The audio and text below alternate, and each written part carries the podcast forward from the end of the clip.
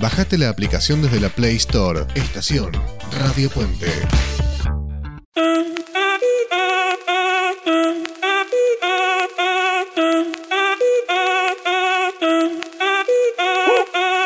Si el ritmo te lleva a mover la cabeza, ya empezamos como es. Mi música no discrimina a nadie, así que vamos a romper. Toda mi gente se mueve.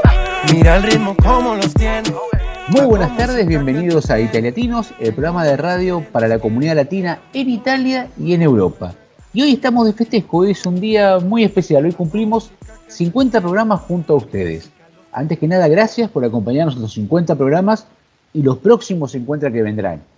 Y lo más lindo, hablando de compañía, es el equipo. Y el equipo que tenemos presente es hermoso. Sabri, ¿cómo estás? Muy buenas tardes. Muy buenas tardes, Carlos. Muy buenas tardes, Elin. Qué lindo tenerte por aquí de vuelta. En estos 50 programas, que es un montón y, es impensado, era impensado, para mí al menos, cuando comenzó todo esto. O sea, impensado hacer radio, porque nunca había hecho. Eh, impensado haber llegado tan lejos con todos ustedes, un, placer. De hecho, cuando tuvimos el primer contacto con, con Sabri, que yo la contacté antes de llegar a Italia, y dije, bueno, cuando llegue a Italia nos vamos a volver a contactar. Y ella me dijo, yo me acuerdo que alguna vez pensé qué bueno que estaría hacer un programa de radio, ¿no? Y bueno, lo hicimos. Sí, sí, sí. Me acuerdo de un, de un, mensaje que yo estaba en la feria de San Benedetto, en la peatonal. Me acuerdo de tu mensaje que me llegó y me dijiste, vamos a hacer un programa de radio, ¿te prendés? Sí, ni lo pensé un segundo, estaba ahí en el medio de toda la gente. Sí, sí, hagamos, contá conmigo para lo que sea. No sabía ni, ni, ni cómo iba a ser el programa, ni, ni cómo hacerlo, porque esto de, de, de, hacer radio, de grabar, todo eso yo no tenía ni idea, así que bueno, fue una, una hermosísima experiencia, lo sigue siendo. Elin, ya te presentó Sabrina. Qué gusto tenerte de vuelta, eh, no como un bloque, sino como miembro del equipo. ¿Qué tal? ¿Cómo están, Carlos, Sabri? La verdad que para mí también, maravilloso poder volver a, a ser parte, digamos, de todo, de todo el programa entero. Y bueno, y enterándome también, porque a veces no llevó la cuenta, de que son 50 programas y, y, la verdad que es fantástico porque los números también te hacen pensar, ¿no? Y así como, como comentaba Sabri, eh, me hizo recordar eso, las primeras llamadas que tuve con, con, vos, Carlos, cuando te vi en una publicación, me acuerdo, de Facebook, que decías, hay gente interesada en generar un programa de radio. Y yo dije, qué bueno, me encanta esto, le contesté y él después me llamó y ahí tuvimos una muy larga charla y después muchas más que fueron siguiendo donde es hermoso cuando uno va encontrando gente con ganas de hacer cosas, con mucha motivación y con los pies en la tierra también para generarlas. Entonces, que de eso hayan pasado 50 programas, significa que pasaron también mucha gente y que seguirán pasando. Y, y es fantástico ver material, materializado esto, estos momentos de, de, pura creación, ¿no? Así que muy contenta de, de seguir siendo parte. Cuando recién hablamos con Elín, Elín estaba en Torino. De ahí pasó al calor, al calor de Cerdeña. Y hoy estás en el frío, estás, estás con la nieve en la puerta de tu casa. Ahora sí, estoy en San Sicario Alto, que es una pequeña población de Torino, digamos, de la provincia de Torino. Eh, estoy, sí, tirándome, ayer me tiré directamente, literalmente a la nieve mientras iba a trabajar, porque estoy trabajando en otro hotel de por aquí, y la verdad que es fantástico, hace mucho que no nevaba, también se estaba esperando mucho esta nieve, y hace como tres días seguidos que viene nevando, así que bueno, muy contentos también de, de poder disfrutar esta otra parte de la naturaleza. Y algo que siempre me llamó la atención, que vos has estado en lugares que tenías turistas de distintas partes, italianos y no. Y me contabas que uno con la nieve, bueno, no conoce la nieve y para uno el, frío es algo distinto.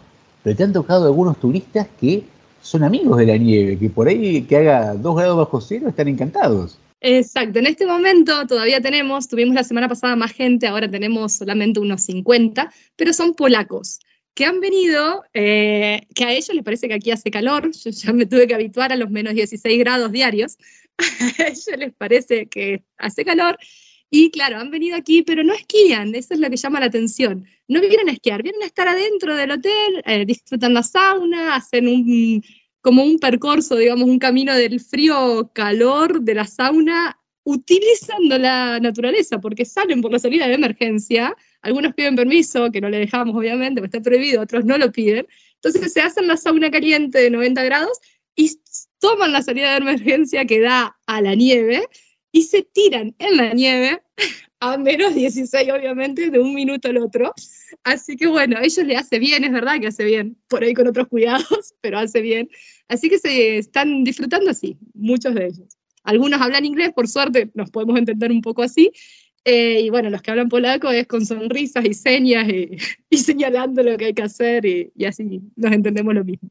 Sabri, me acuerdo que hace muchos programas, eh, un día les propusimos a, los papás y a las mamás del programa que vinieran los chicos. Y uno con los chicos dicen que hay que tener mucho cuidado siempre la gente que hace cine, que no sabe qué hacer con los animales o con los chicos, porque son imprevisibles. Y, me acuerdo que llegó ese día y estaban los chicos con las mamás al lado. ¿Qué te acuerdas de ese día? Y ese día eh, todo era como nuevo, como empezar de cero, porque Emi no conocía lo que era mm, hablar en una radio. De hecho, hubo como muchísimos silencios, me acuerdo, de, estar ahí viéndose ellas y, fue como difícil, eh, difícil que, comiencen a hablar, que saquen temas. Eh, fue difícil para ella, pero es una experiencia súper linda, más para un chico tener esta posibilidad de, de hacer radio no la tiene cualquiera y, es una posibilidad súper linda, una, herramienta que, les queda para toda la vida. Y, bueno, sí, ella estaba muy nerviosa ese día porque no sabía lo que era, pero bueno, fue aprendiendo también. ¿Y qué sentís cuando ahora da las vías de comunicación como si fuera una locutora más? Atraverso, me gusta que dice eso. Eh, no, súper bien, súper bien, súper desenvuelta, por eso te digo, es una herramienta, le, le ayudó muchísimo. Eh, ella e, es, desenvuelta, era, ya eh, era desenvuelta antes, pero ahora creo que lo es mucho más en este ámbito de la comunicación, de, los medios, ¿no? Que bueno, sí, es una herramienta hermosa. Muchísimas gracias y como siempre decimos, este programa no sería posible si no fuera por Aldo, nuestro operador transoceánico que maneja las barras, los remos, los botones para que todo salga absolutamente perfecto y ustedes nos escuchen excelentemente bien. Una parte fundamental de este programa de Latinos es la música. Y vamos a empezar este programa con un tema musical que es del año 1975. Y no le voy a decir de qué grupo es, le voy a decir nada más que la primera vez que se difundió públicamente fue en la boda del rey Carlos XVI Gustavo de Suecia y Silvia Le digo Suecia, y si le digo Suecia, ¿qué es? ABBA, obviamente. Este tema fue, llegó a los primeros lugares en Europa, África y Oceanía. No ya hablamos de países, hablamos de continentes y fue reconocida como la canción más conocida del grupo.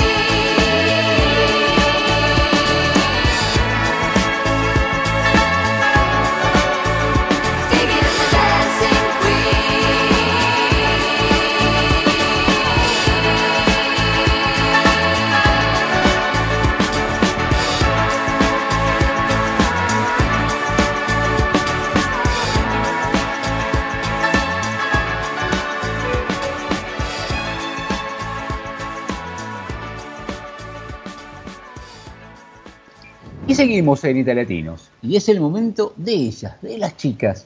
Y en este programa número 50, realmente no sabemos con lo que va a salir, porque cada programa nos sale con alguna cosa distinta, algo interesante, pero cada vez más chicos la siguen, la siguen, la siguen, y la siguen invitando a los padres a que nos sigan por las redes. Así que, sin más, estamos con ellas. Hola Guada, hola Emi, ¿cómo están? Bien. Eh, por favor, Emi, antes de comenzar, ¿nos podías dar las vías de contacto?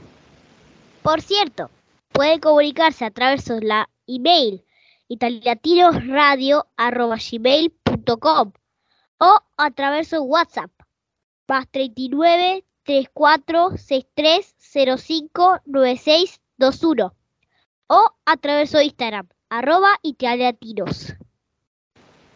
Muchas gracias, Emi. Chicas, quería proponerles para acá el día de hoy, porque uno cuando llega a un país distinto, sea chico, sea grande, indistintamente, no conoce gente. Realmente no conoce gente porque uno no vive ahí. Y tampoco conoce por el idioma. Y quería preguntarles si a ustedes en alguna oportunidad les surgió esta situación. Hola, Guada. A Hola. mi escuela, por ejemplo, eh, hoy, ayer llegaron 21 polacos que hacemos intercambio cultural. ¿Qué es el intercambio cultural? Es que nos... A ver, nos intercambiamos cultura con los otros países. Algo así es. Algo así creo que es. A mí no me pasó algo así, pero sí conocí gente nueva. El año pasado, en ah, creo agosto, no me acuerdo qué semana, una semana antes, dos semanas antes de ir a la escuela, eh, yo me fui de campamento en Scout sin mis padres y conocimos mucha gente nueva, muchos grupos de Scout nuevos que no conocíamos. Y bueno, ahí conocí una chica que me caía bien, una chica de otro grupo que está acá en Dálmine, el grupo de mi hermano, y muchos grupos más también vinieron, creo que habían venido un día un grupo de Seriate, pero no me acuerdo bien. Ada, vos hablaste otra lengua. No, O sea, ¿cuántas lenguas sabes hablar? a ver, dos. Italiano y español. Yo me creo que tengo una lengua nueva. Polaco. Sí, Ok. porque en realidad un poquitín sé apenitas, pero sé. Así que creo que podríamos decir que un poquito sé. Después, Entonces yo con el inglés también. Sí. Tipo, yo sé hablar... Estoy recalculando. A ver, sé hablar italiano, español, me olvidé, pero primero sabía, de chiquita sabía hablar de, también en portugués, no sé cómo dice, y el inglés y un poquito de polaco. Ay, por Dios. Y Emi, ¿cómo hicieron para relacionarse con los chicos polacos? Hablamos a través de la lengua de inglés.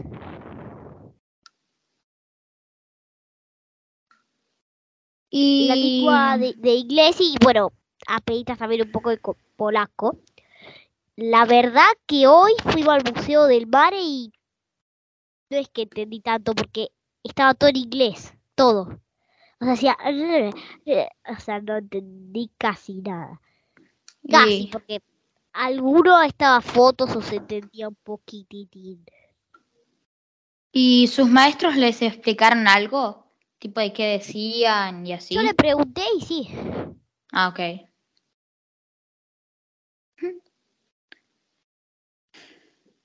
Y... Ay, me olvidé que... ah, ¿Eran simpáticos, eran distantes, se relacionaron enseguida con ustedes? ¿Cómo fue? La verdad que yo me relacioné así cuando, porque hicimos unos juegos eh, de, de la asociación, o sea, en que podíamos eh, relacionarnos. O sea, es eso, que podíamos entender los nombres, cuántos años tenían. Hicimos alguno de esos jueguitos que se hacen, tipo, en un- hicimos grupos. Y en un grupo están jugando al pistolero. No sé si lo saben, pero es como que uno gira, dispara, y tipo el otro se tiene que bajar si no lo dispara, algo así, no, no sé. Después estábamos jugando como, bueno, jugamos a varios juegos.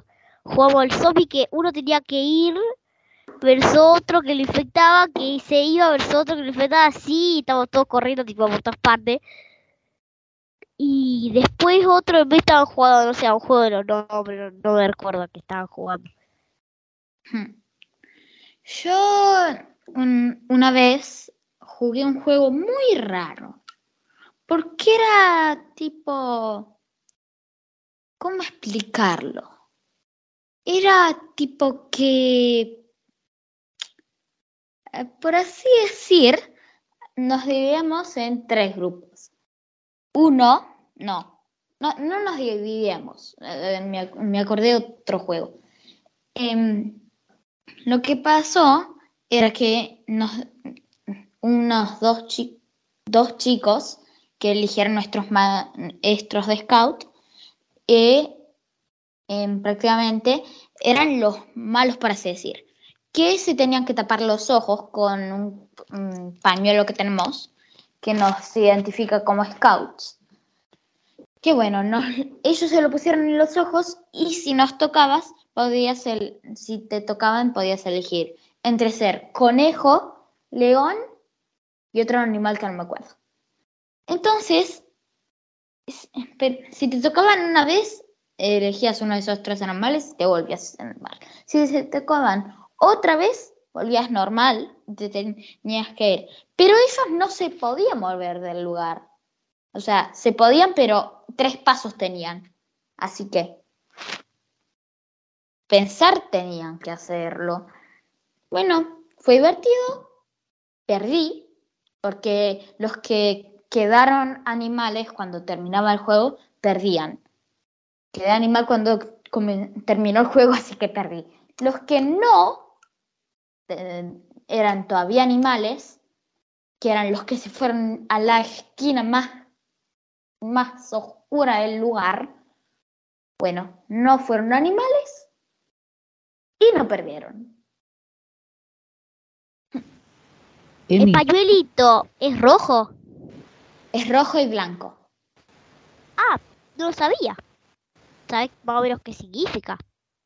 No, Ser scout, algo así. sí. Hubiera que buscar. Emi, ¿por qué no contás cómo se relacionaron con juegos ustedes con, con los amigos polacos? Ay, sí, yo me acordé de un juego que hicimos justo al final, que tenemos que hacer un italiano y un amigo polaco. Y entonces nos juntamos y, y el avión polaco iniciaba, tenía que hacer, no sé, tenía que moverse, bailar, hacer todo eso, y el otro tenía que repetir. Después tocaba el otro y así. Y yo me relacioné con uno, con una, que se llamaba Ana o Anita. Anija. Y eh, bueno, nos relacionamos bien. Yo le pregunté cuántos años tenía, que tenía unos, creo, 31 porque me lo dijo en inglés, así que, pero sí, sí, 31. O sea, ya sé que, sabe que una profesora ella, no sé. Por eso yo digo que también hay unos un poco más grandes, pero más o menos casi todos los más comunes eran desde los 11 a los 14. Y eso. Y yo Y justo, el otro día... justo encontramos una conquilla. Hmm. Una conquilla y yo acá la tengo en casa. Era una conquilla rich, no, no me recuerdo de qué cosa era. Tenía todavía la lumaquina adentro, pero estaba muerta. Pobre. Ufa. Yo el otro día conocí a una chica que no, no me acuerdo de dónde venía, pero hablaba un idioma diferente a nosotros. Tipo, no era italiana y no era argentina, porque es amiga de, amiga de Juli, que venía de... No me acuerdo de dónde venía, pero hablaba inglés. Hablaba inglés, así que con Juli. Juli y ella se, llevaban bien porque Juli habla inglés y ella habla inglés. Entonces yo le pedía si le podía preguntar una cosa, ella se lo preguntaba, y ella le respondía a ella y ella me lo decía a mí. Y así con todos. Menos conmigo porque Mica sabe inglés. Juli es una amiga tuya. No, Juli es mi hermana. Tengo dos hermanas y un hermano. Ah. Wow, muchos hermanos. Yo solo tengo un hermanito. Mm, Chicas, me parece lindísimo que hagan experiencias de conocer gente y me parece que lo lindo de todo esto es que cuando uno conoce a alguien, más allá de que no tenga el idioma, que es lo más fácil, si tienen ganas de comprender, siempre uno se, se da a entender y jugando todos somos amigos, ¿o no? Sí. Y para terminar este momento vamos a poner una canción lindísima, vamos a pedir a Aldo, nuestro operador, una canción de mi villano favorito 3, que es el momento en que los hermanos se conocen, que aparentemente eran tan pero tan distintos y parece que no eran tan distintos al final. La canción se llama Yo contigo, tú conmigo, es del grupo It's Gone Son Gone, de mi villano favorito 3.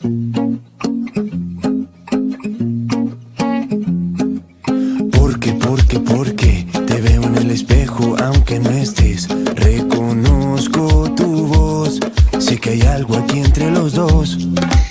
Siento, siento, siento que te conozco de antes de hace tiempo. Que el destino cumplió su misión. Y aunque quieran quitarme la voz, yo pegaré un grito al cielo. Soy más fuerte si estamos los dos. Para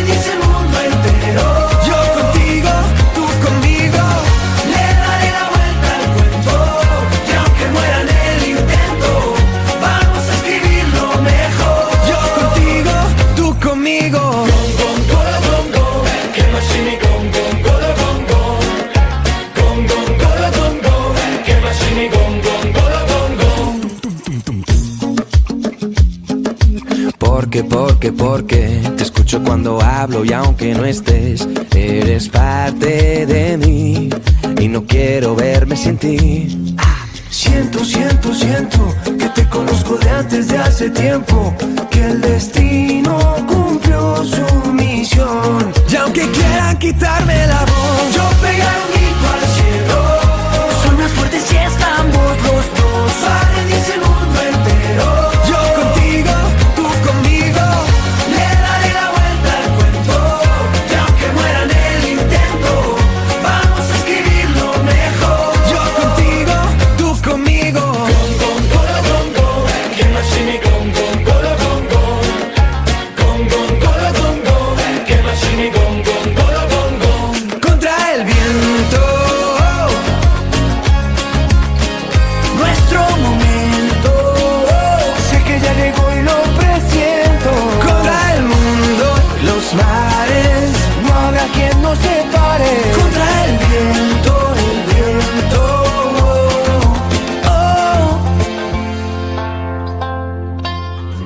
Yo pegar un grito al cielo.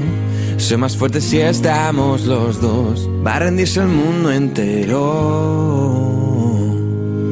Yo contigo, tú conmigo.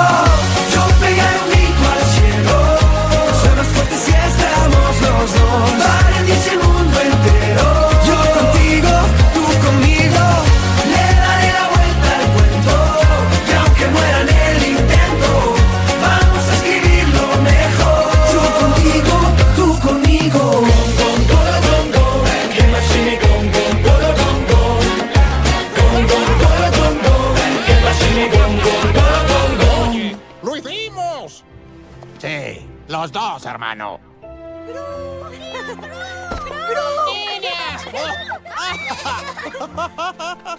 Seguimos en Italiatinos estamos festejando este programa número 50 al- junto a ustedes.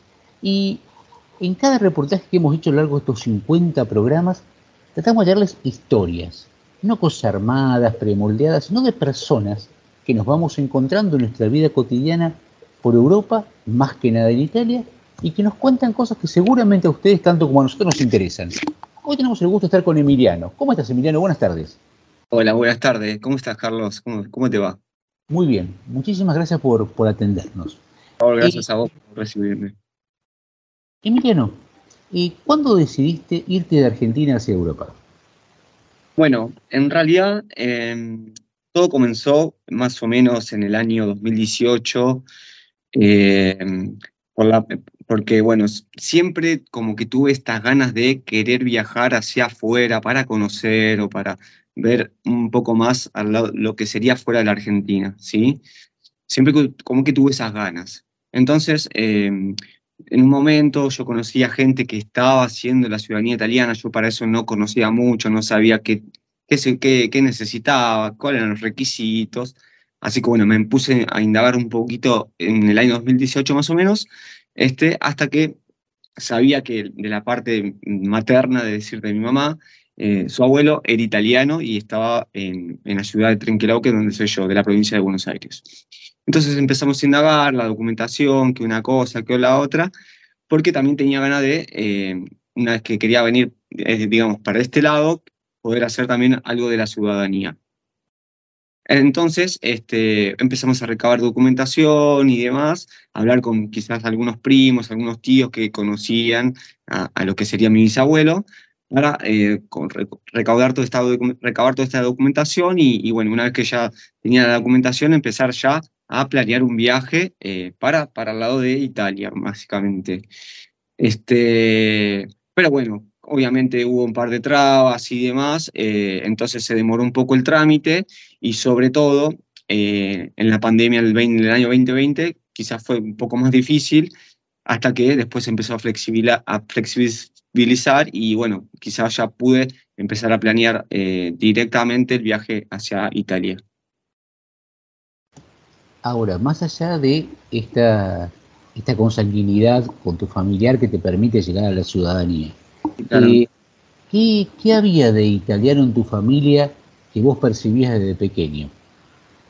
Bueno, esto, eh, la verdad que mm, yo eh, en la ciudad donde vivo es una ciudad chiquita, este, y bueno, creo que más o menos nos conocemos casi todos, y en, en mi cuadra en sí, en- eh, principalmente, enfrente vivían dos personas que eran italianos, una pareja grande, eh, ya eh, de tercera edad, por decirlo, este, que siempre yo los observaba, los observaba mucho, porque de hecho ellos seguían hablando su, idioma, más allá estando en Argentina.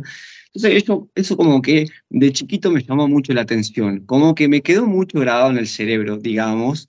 Entonces, es algo que eh, de una manera a la otra dije, wow, estas personas vinieron del otro lado, están acá con sus eh, eh, con a su habitué de, de- de- de- sus cosas, de lo que hacen de Italia, lo trajeron para acá, eh, hasta nos hablaban en su idioma, yo no entendía, entonces como que me empezó a llamar un poco la atención todas estas cosas, que, que, estaban en, el barrio de, donde yo vivía y saber un poco por qué estaban acá, qué habían hecho, bueno, que se vinieron hace mucho tiempo y ya hicieron la familia acá y les gustó la Argentina, sobre todo en la ciudad donde estaba viviendo. Entonces como que me empezó a llamar un poco la atención y después obviamente eh, sí sabía que la parte materna tenía un poco de, de estas cuestiones de raíces entonces me, empezó a generar un poco más y a, llamar la atención todas estas cuestiones. Fue por eso que también hice hincapié en esto y no en, quizás en otra cosa, y sobre todo porque me terminó llamando la atención y me empezó a gustar y empecé a, recabar información sobre estas cuestiones. Vos viviste varios años en Buenos Aires. Sí. Que a Buenos Aires es un salto. Sí. Eh, y seguramente han dicho, uy, irte a Buenos Aires, todos los estereotipos que uno tiene, como es Buenos Aires, pero pegar el salto de irte a Europa.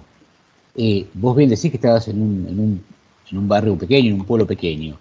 Eh, ¿Qué te dijeron? Mire, estás loco, ¿cómo se te ocurre? Adelante, ¿cuáles fueron las reacciones? Bueno, la verdad que, es decir, sí, fue un, fue un salto abrupto, digamos. en principio, cuando yo me fui a Buenos Aires, bueno, sí, también irse de, la ciudad donde está uno, irse casi a Buenos Aires, que son casi 500 kilómetros donde vivo, eh, fue un poquito ahí como, bueno, hablado y estaba bien, pero cuando yo ya, ya, empezaba a pensar en irme para el otro lado del mundo, por decirlo, eh, me decían, Emi, pero ¿qué vas a hacer? ¿Pero qué vas a hacer allá? ¿Vas solo? ¿No conoces a nadie? ¿Y qué vas a hacer? ¿Vas a extrañar? Y, no entiendo a qué vas y, qué pensaste, te pensás quedar, vas de vacaciones. Fueron millones de preguntas, no solamente de mi familia, sino de mis amigos, amigas, gente conocida.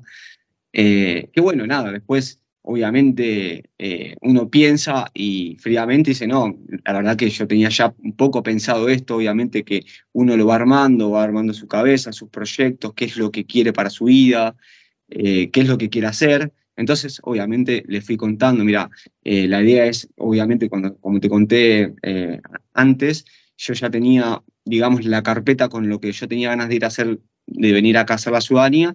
Entonces fue un poco lo que yo le fui comentando y que después, obviamente, en el trayecto se va dando cosas, vas viendo otras cosas, te vas quedando o lo que fuese. ¿Le pudiste comentar a tus vecinos italianos que te venías para Italia?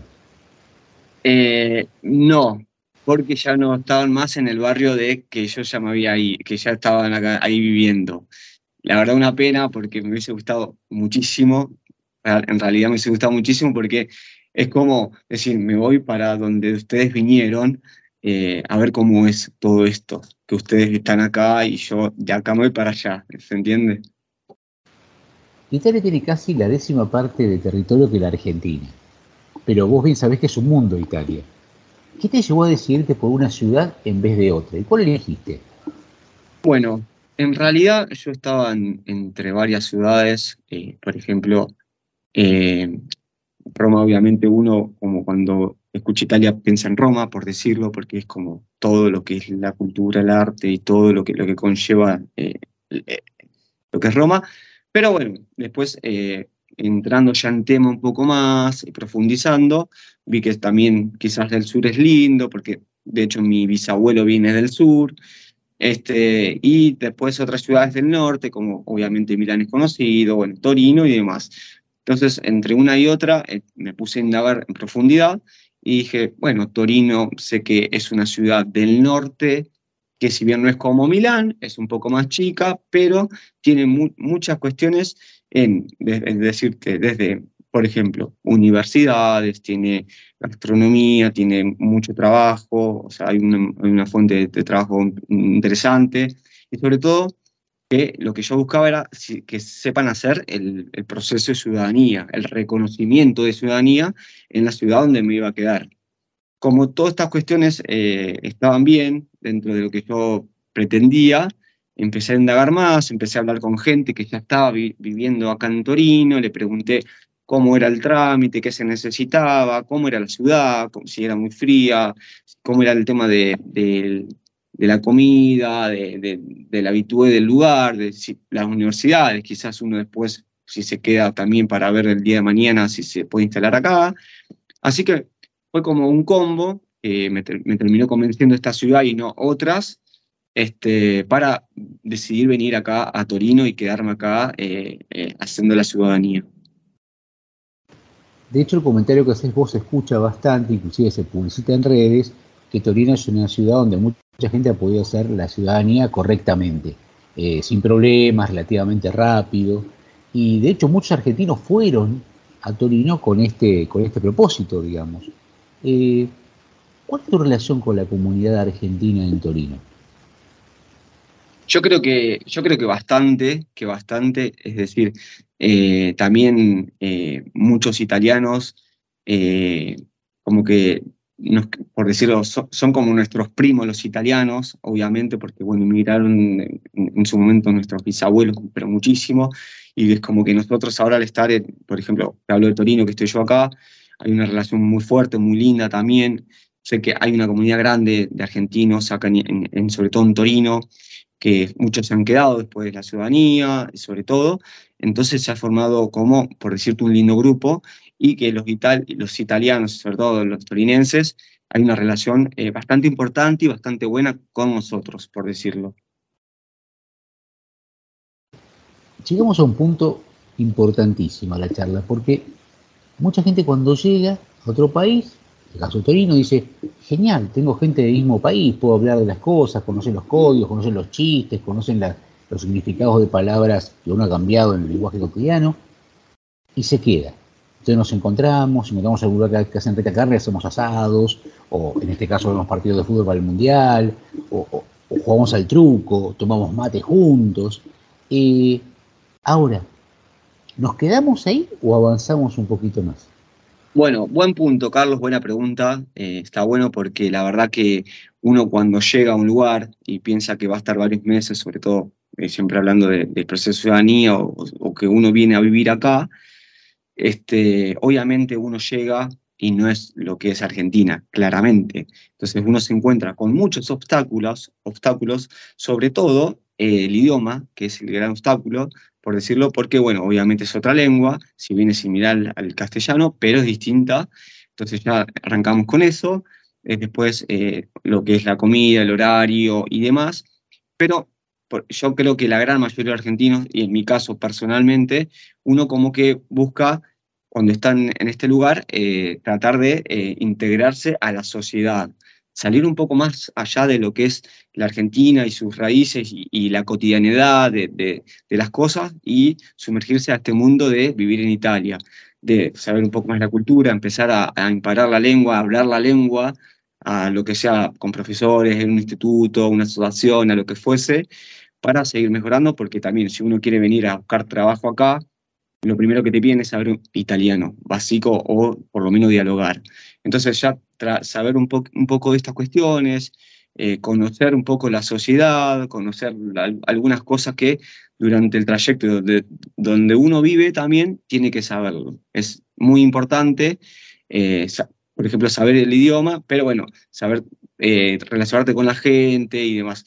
Obviamente que también uno al ser argentino, se junta con, eh, por así, con su grupito argentino y uno no pierde el tema del mate, del asado, de juntarse a ver un partido, pero también paralelamente es lindo juntarse con gente de acá de Italia que te cuenta un poco, de que vos le puedes preguntar cómo es una cosa, cómo es otra, y eh, obviamente como está uno acá viviendo, saber de, lo que es la sociedad en sí y saber otras cuestiones que uno no sabía cuando hubiese llegado.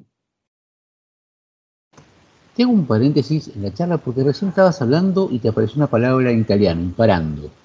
Eh, ¿Te has sorprendido pensando en italiano?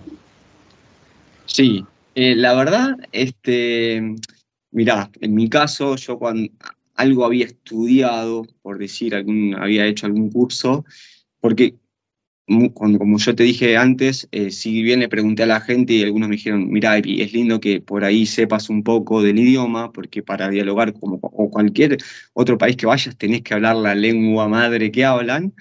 Este, la verdad que uno a veces viene un poquito preparado como para ver qué es lo que pasa acá. Obviamente que después cambia todo, pero lo importante es saber un poquito hablar y eh, si bien esto, esto que yo arranqué a, estudiar, después una vez que yo estuve, me instalé a Cantorino, empecé a estudiar en unas asociaciones, que es una, como una ONG de que te eh, son cursos de italiano, de acuerdo a tu nivel, te, te ponen en un coso y vas presencialmente dos o tres días en la semana para obviamente seguir aprendiendo la lengua italiana, seguir hablando con gente de otras nacionalidades que están en, la misma situación que vos eh, y poder seguir hablando y, tratar de, de conversar con toda esta gente.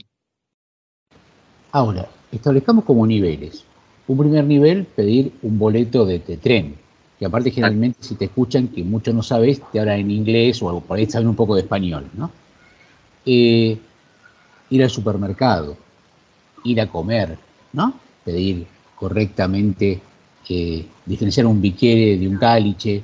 Eh, ahora, y pasando un poquito más, ¿has podido hacer amistades italianas? Sí, sí, sí, sí. Eh, tuve la suerte de, conocer también a través por otros argentinos que viven acá hace un tiempo, que ya tienen amigos argentinos e italianos que se han conocido de diversos tipos de la calle, de un bar, de, lo que fue, o de ir a jugar al fútbol.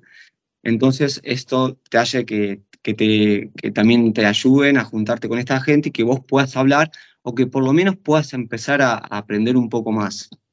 Eh, no es fácil, obviamente, todo se puede de a poco ir hablando, ir preguntando y demás, este, pero obviamente que, por ejemplo, si, si uno tiene pensado ir a, buscar un trabajo, este, obviamente que eso requiere un poquito más de nivel porque claramente donde vas a trabajar vas a hablar con todos italianos o no, pero la lengua es la italiana que vas a tener que hablar entonces va a requerir un poquito más del nivel de diálogo y demás. Sí ayuda un montón eh, juntarse con eh, gente eh, de madre lengua italiana para poder de a poquito ir hablando hasta que uno se sienta más tranquilo y pueda empezar a dialogar y a, hacer oraciones como para poder ir encaminando lo que es el italiano en sí. Hace mucho tiempo, muchísimo tiempo, lo que uno sabía de italiano era algún diccionario que había en casa, enciclopédico, había que leer Italia, país, superficie, idioma, por ahí que un diccionario enciclopédico. Hoy, por supuesto, con Internet sabemos todo, todos los datos, ¿no? Perdón que te interrumpa, Carlos.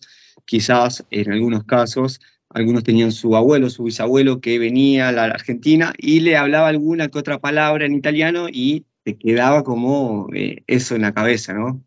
Exactamente, pero hoy la información está a disposición del dedo. Uno pone el dedo en el teléfono y aparece todo. Y entonces la pregunta es, con toda esa información a la mano, ¿qué fue lo que te sorprendió cuando llegaste a Torino que no esperabas ver y que te encantó?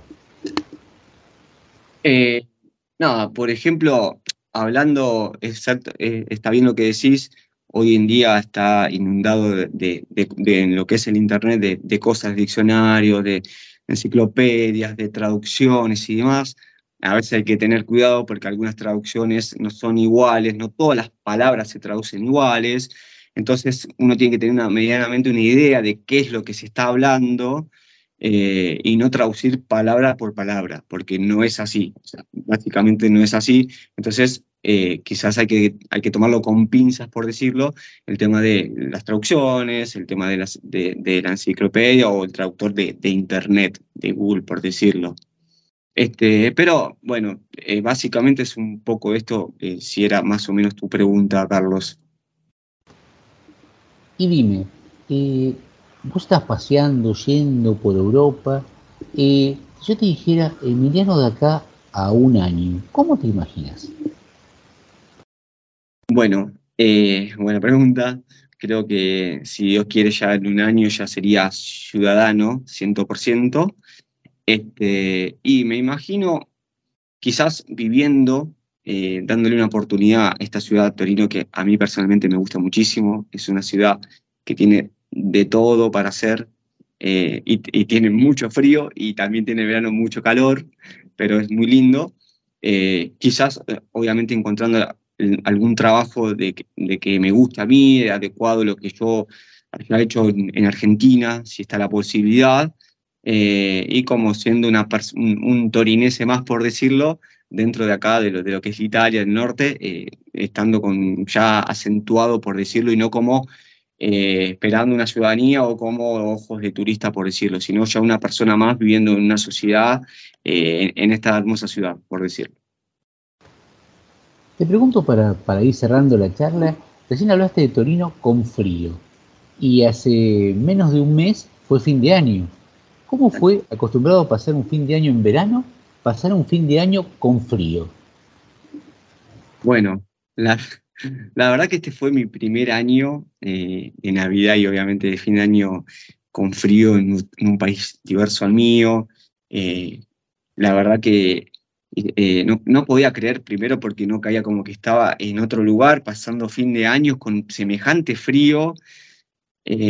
por eso es como que a veces pienso y digo, bueno, todos los años que estuve la pasé en Argentina, ahora estoy acá. Y fue, fue fuerte, fue hermoso y a la vez un poco extraño por, por toda esta cuestión del frío de que nunca hubiese imaginado estar acá. Sobre todo, también la semana pasada fue mi cumple y todos los años eh, la, la, pasé en verano en Argentina y este es mi primer cumpleaños que pasé eh, con, con, mucho frío también. Más allá de que fue hermoso, fue extraño el clima y de haber pasado con, con frío y con otras cuestiones que por ahí uno no se imaginaba que podía haber pasado. Te agradecemos muchísimo, muchísimo, Diana, por esta hermosísima charla. Te deseamos lo mejor y lo que va a venir, que seguramente será mucho mejor. Y para cerrar este bloque le pedimos a Aldo, nuestro operador transoceánico, que nos ponga un tema del grupo DNK, que en su letra dice, no existe lo imposible. Y me parece que vos sos una muestra clara de que no existe lo imposible. El nombre del tema, Sonríele a la vida.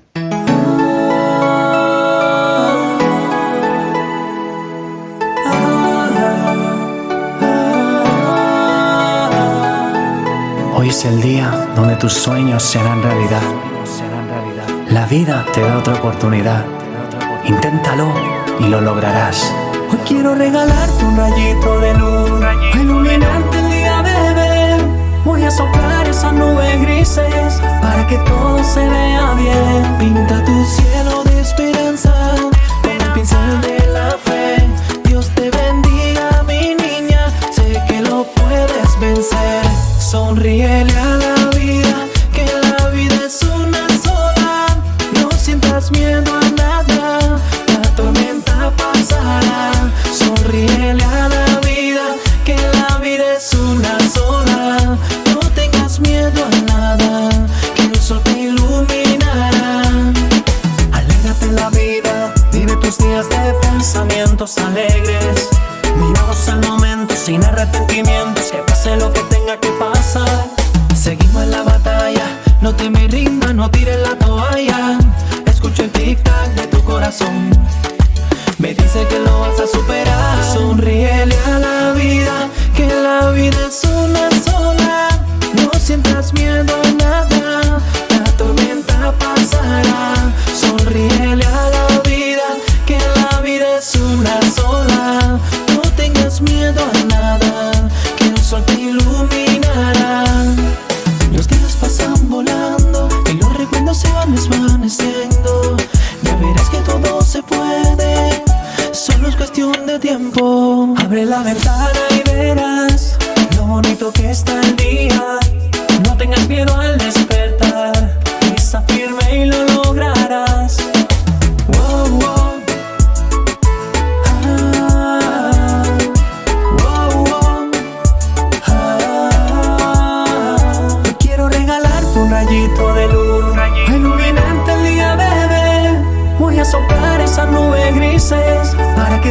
se vea bien. Pinta tu cielo de esperanza con el pincel de la fe.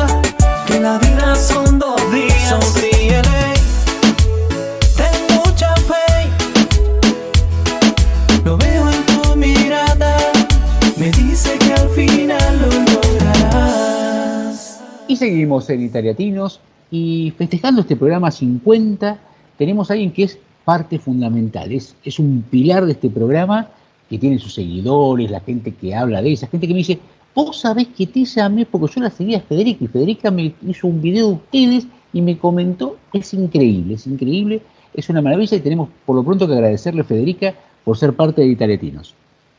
Gracias Carlos, ciao, ciao amici, ¿cómo state? Muy, muy contentos de tenerte con nosotros y que seas parte de este, de este hermoso programa. Igual, igual que yo, yo también súper contenta. Y justamente si hay algo que, que, que, es la base, hablando de fundamento, de Italia, es la comida, ¿sí? Y, y si uno dice Italia, dice pasta y... Pizza, por supuesto.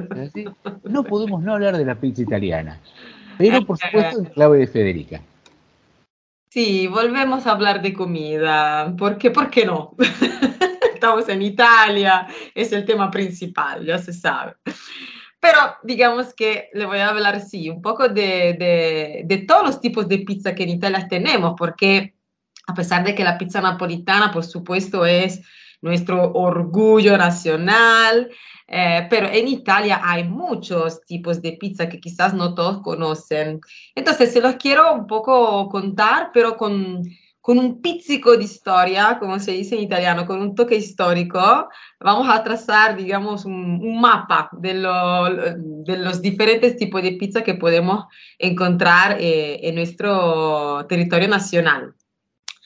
Entonces, primero, pizza romana. No sé si las conocen, pero en realidad es la más famosa que tenemos acá. Yo en realidad la llamo pizza milanese porque, no sé, porque estoy convencida que es la pizza de Milán, pero en realidad la pizza es romana y se difundió, por supuesto, en toda, en toda Italia. Es delgada, grande eh, y crujiente. Entonces, la gran diferencia con la pizza napolitana es que no tiene el que nosotros llamamos cornicione. Cornicione sería literalmente la cornisa, pero es el borde, ¿no? Básicamente de la pizza. Es la típica pizza que se encuentra en las pizzerías romanas y de toda Italia, con una masa muy fina y siempre, atención a esta palabra italiana, scrocchiarella. scrocchiarella es onomatopeo, ¿no? Se puede escuchar scrocchiarella porque significa que hace croc, ¿no? Entonces por eso, crujiente, scrocchiarella.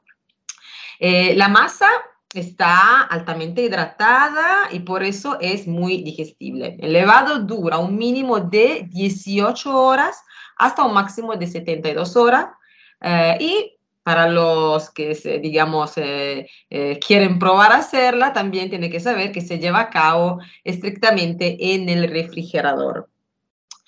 La segunda, por supuesto, la pizza napoletana. Pizza napoletana suave, delgada, es una fusión perfecta entre la masa y el condimento.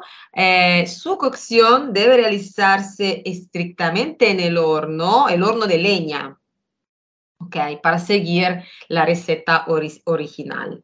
Eh, el condimento principal, por supuesto, tomate fresco y mozzarella. De hecho, se dice que una pizza napolitana está bien hecha, eh, que está bien hecha, no necesita más ingredientes. Si está rica, solo pomodoro y mozzarella.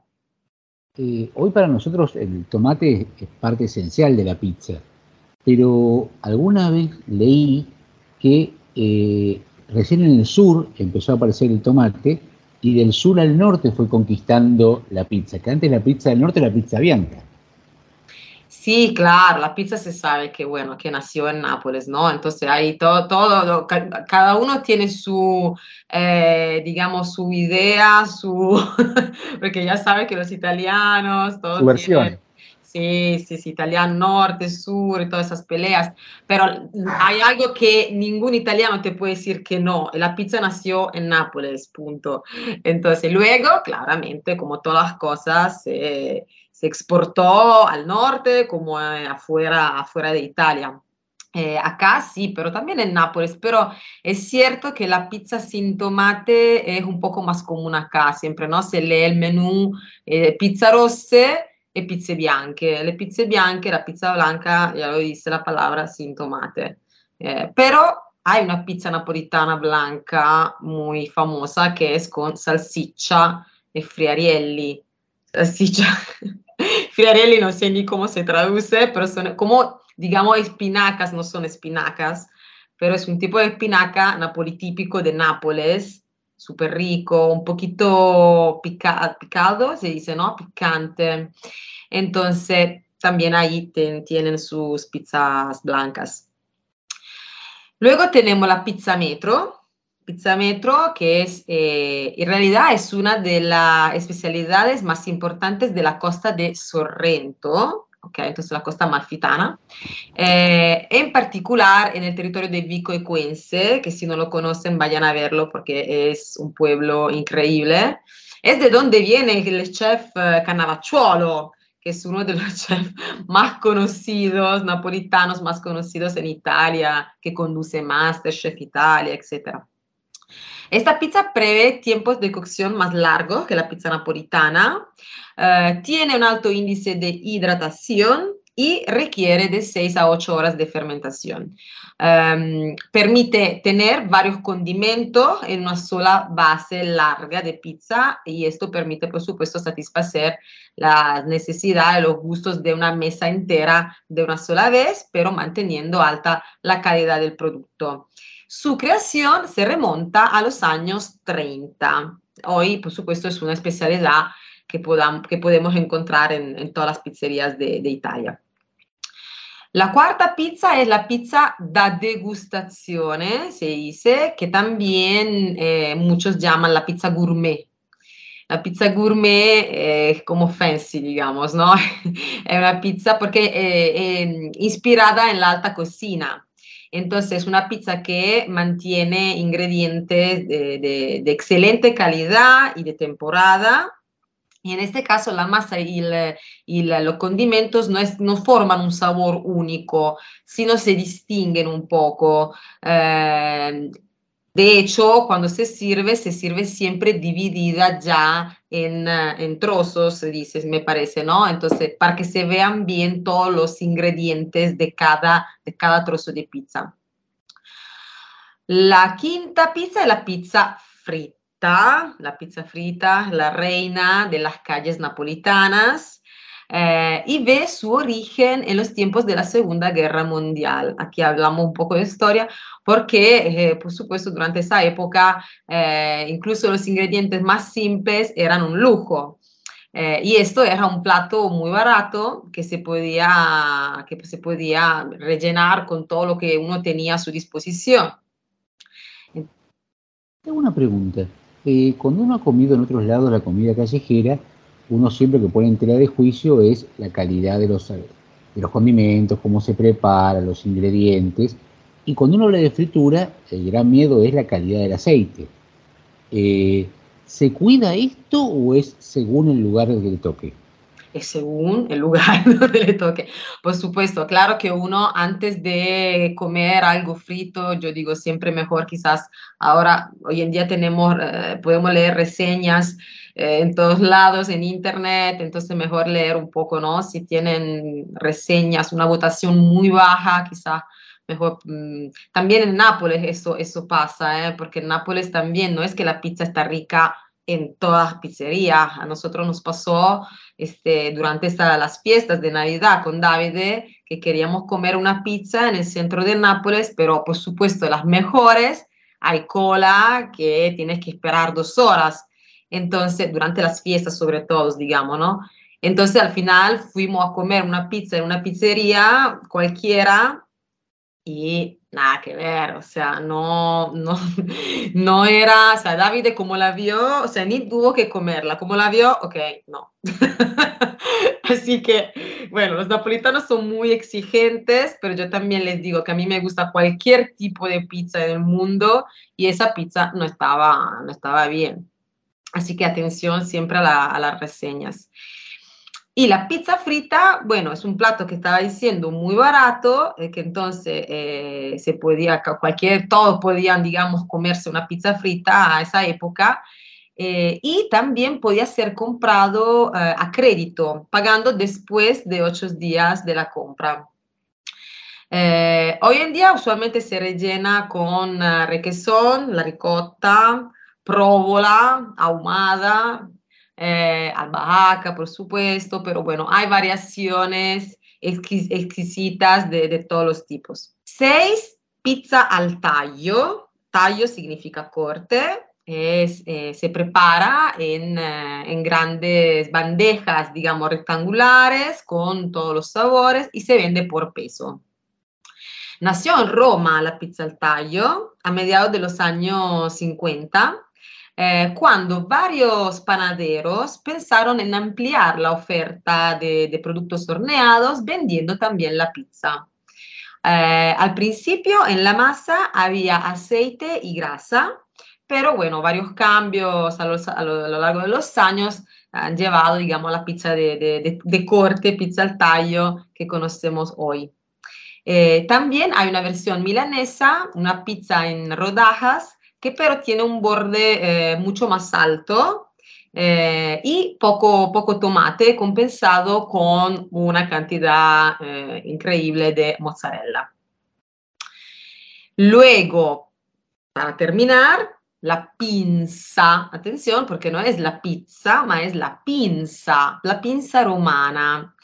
La pinza romana no todos la conocen, pero es una versión más ligera de la, de la pizza. Eh, es, de Roma eh, y tiene una historia muy antigua. Eh, al igual que, la ciudad que, ve sus orígenes. De hecho, en la, antigua Roma se solía cocinar una focaccia con una mezcla de harinas de mijo, cebada, junto con sal y hierbas aromáticas. Entonces, la pinza romana de hoy es, digamos, una reinterpretación de la antigua receta de aquella focaccia eh, y es una pizza que nace de una mezcla de diferentes harinas, sobre todo de trigo, arroz, soya eh, y levadura madre. Es baja, con una forma ovalada, entonces se van a dar cuenta porque si tiene esa forma es pinza usualmente, y tiene una corteza muy crujiente y luego nada, está condimentada con eh, los ingredientes más diversos según la, la fantasía de los pizzaioli. Eh, esta pizza, como está diciendo, es, es friable y es muy digerible. Entonces, si quieren comer pizza, pero mm, tienen problemas de digestión o no quieren, digamos, terminar la, el almuerzo, la cena demasiado pesado, es una alternativa eh, inteligente. Tengo una pregunta, Federica. Eh, los italianos tienen una variedad, como me has contado, enorme de pizzas, tanto de la masa como de los ingredientes. E inclusive han adaptado y tomado ingredientes de, del exterior y los han reinventado. Pero ¿qué pasa con la pizza con ananá? ¿Por qué, tienen esa tara que uno dice pizza hawaiana y ya les cambia la cara? es una buena pregunta. Es que mm, no existe en Italia una pizza que tenga fruta, no es que el ananá en particular, eh, es que, no, que nos molesta, es cualquier fruta, cualquier tipo de fruta mm, en la pizza. Es como pensar en una eh, spaghetti con salsa de tomate y luego ponerle ananá. ¿Tú lo harías? No. es lo mismo porque es pasta con tomate. Entonces se vuelve, digamos, ácido, ¿no? Ácido. Em, te digo, sin embargo, que depende también de quién lo hace, porque yo no soy totalmente no para las cosas diferentes, ¿no? Entonces las probé, por supuesto, las probé en América Latina, o sea, me la dejaron probar y depende, porque a veces si, si el ananá está cocido, por ejemplo, si le ponen un poco de atención, un poco de amor, yo digo que puede ser una alternativa particular, por supuesto, pero rica también. Así que no soy tan, tan mala con la pizza con el ananá. Pero claro, si tú le, pides, si lo preguntas a cualquier italiano, ya está, o sea, no, no, olvídate, ni se lo pregunten. era un tema que no podíamos dejar de tratar porque es un tabú en Italia hablar de, pizza con, con fruta. es como cortar los espaguetis, algo terrible. No, exacto, no se puede. Eh, te agradecemos muchísimo, muchísimo, Federica, por este momento tan delicioso, por lo que contás, cómo lo contás y todas las cosas nuevas, inclusive el vocabulario que uno va aprendiendo que, desconocía absolutamente. Y para terminar este hermoso momento, le vamos a pedir a Aldo si nos puede poner un tema lindísimo, interpretado por dos artistas espectaculares que son Laura Pausini y Beth Sangalo, La cosa que vivi.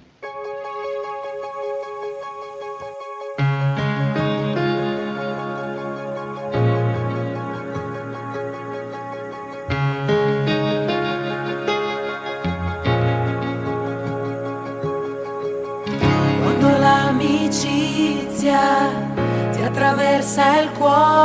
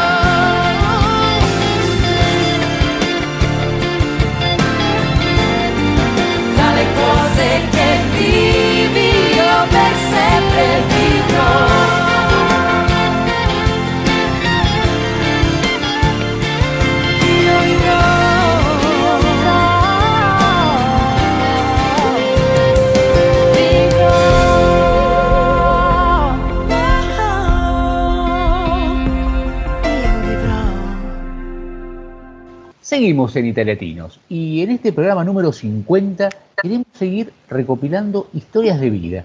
Eh, gente que pasa por Italia y que nos cuenta cómo le va pasando, no la versión edulcorada de, de la inmigración, sino versiones reales. Y hoy estamos con Antonella. Antonella, buenas tardes, ¿cómo estás? Hola, buenas tardes a todos, ¿cómo van? Muy bien. Te hago una pregunta como para, para empezar a charlar. Eh, ¿Todas las personas que llegan a Torino tienen que empezar a trabajar en gastronomía? Eh, no, creo que no.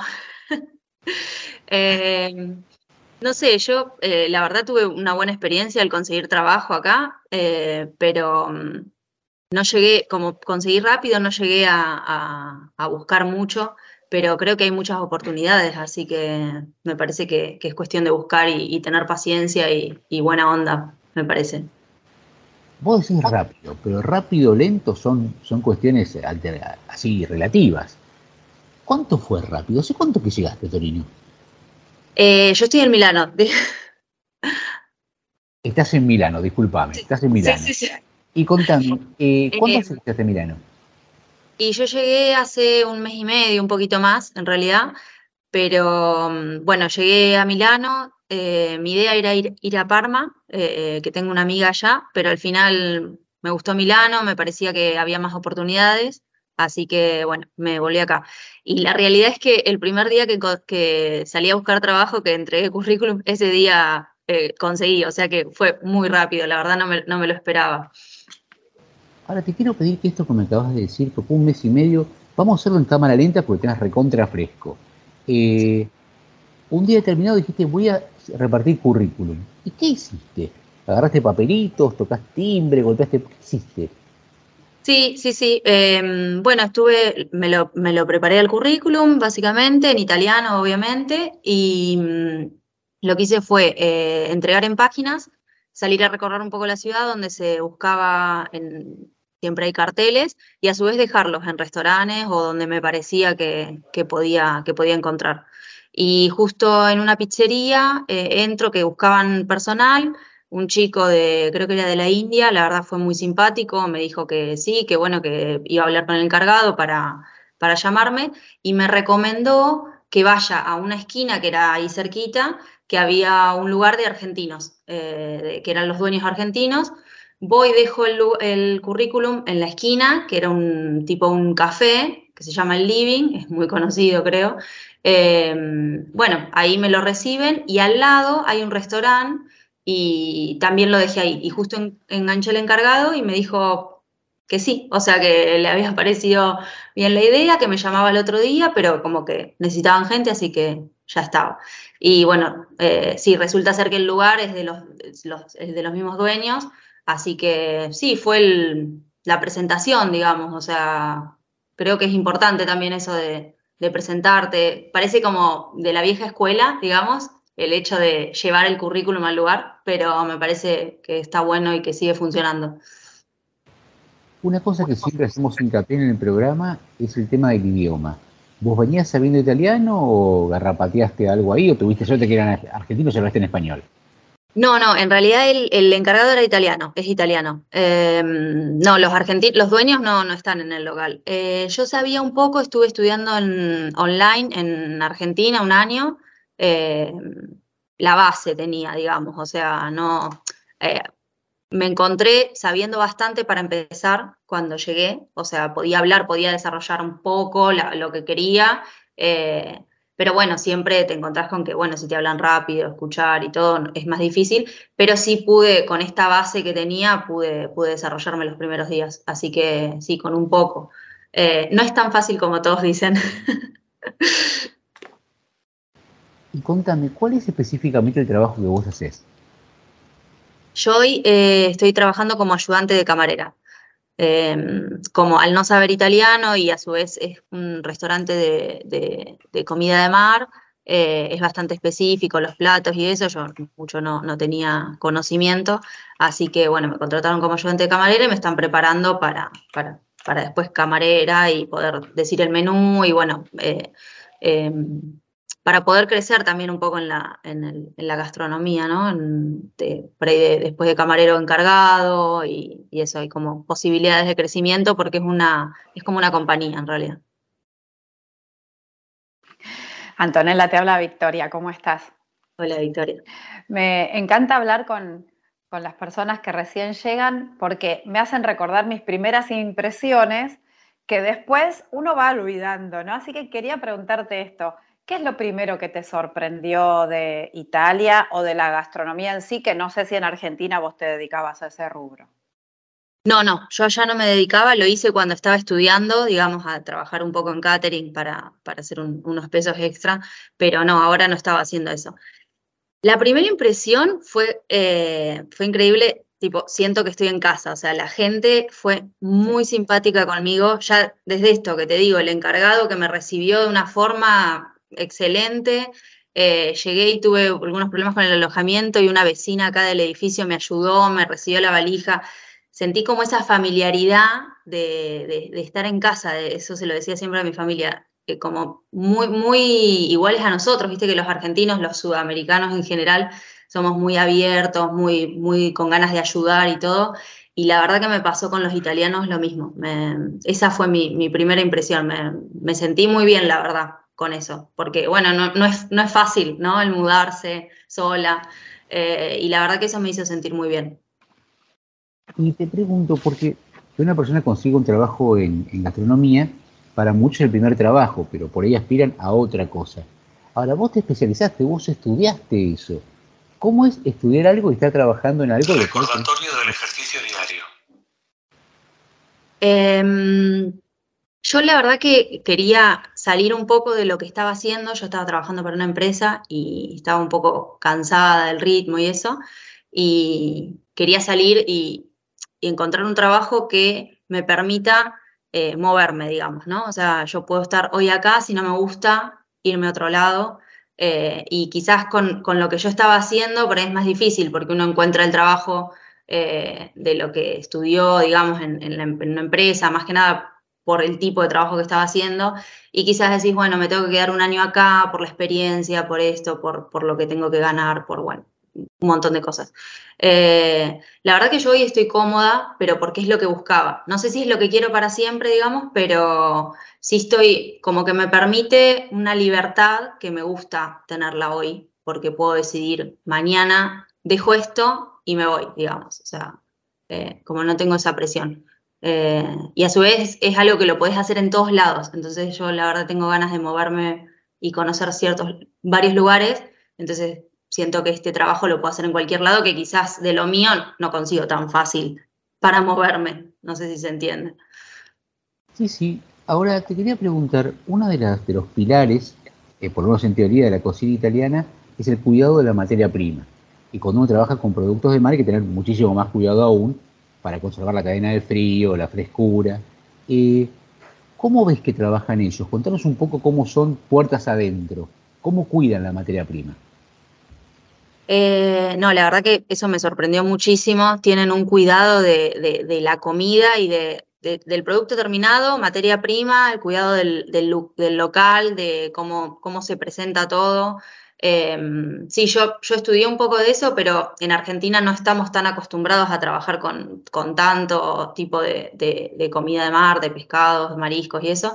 Y acá la verdad que sí, tienen un, cuidado muy especial, están, bueno, todas las reglas. Eh, yo obviamente al no estar en la cocina no conozco todo, pero voy aprendiendo un poco de, lo que voy preguntando y lo que me van comentando. Y sí, siempre cuidar bien toda la, refrigeración, eh, cómo, cómo, se trata, eh, los días que tiene la, materia prima, cómo se almacena todo en las heladeras. La verdad que espectacular eso por lo menos en este restaurante es, excelente, la verdad. Y creo que en general se trabaja así, tienen mucho, mucho conocimiento la gente de, cómo se debe manipular todo. Me sorprendió. Antonella, eh, nos contaste que querías moverte por Italia y no sé si es por Italia solamente. Quería preguntarte cuál fue tu anhelo de, llegar acá a Europa, ¿Qué, qué expectativas tenías y si al poco tiempo de haber llegado ya te parece que, que podés cumplir ese sueño por el que viniste.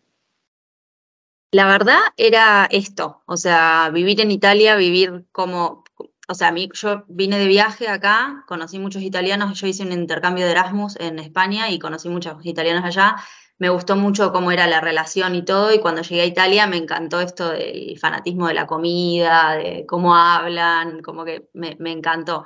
Y dije, bueno, quiero venir, quiero hablar italiano o al menos estar en las conversaciones, entenderlo, poder hablarlo.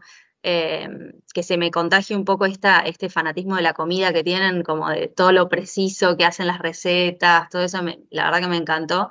Y, y, sí, creo que, creo que lo cumplí. Esto era lo, como lo primero que yo quería hacer, digamos. Así que me falta todavía, hace muy poco que estoy acá, pero sí, creo que, el inicio ya lo tenía en mente de hace un montón de años y, eh, lo estoy cumpliendo, digamos. O sea, con sus cosas buenas y sus cosas malas. Eh, lo estoy cumpliendo, me gusta, la verdad que me tengo muchas ganas de, hablar bien italiano, me falta un montón todavía, pero, pero bueno, el, poder comunicarme ya, ya es un gran paso.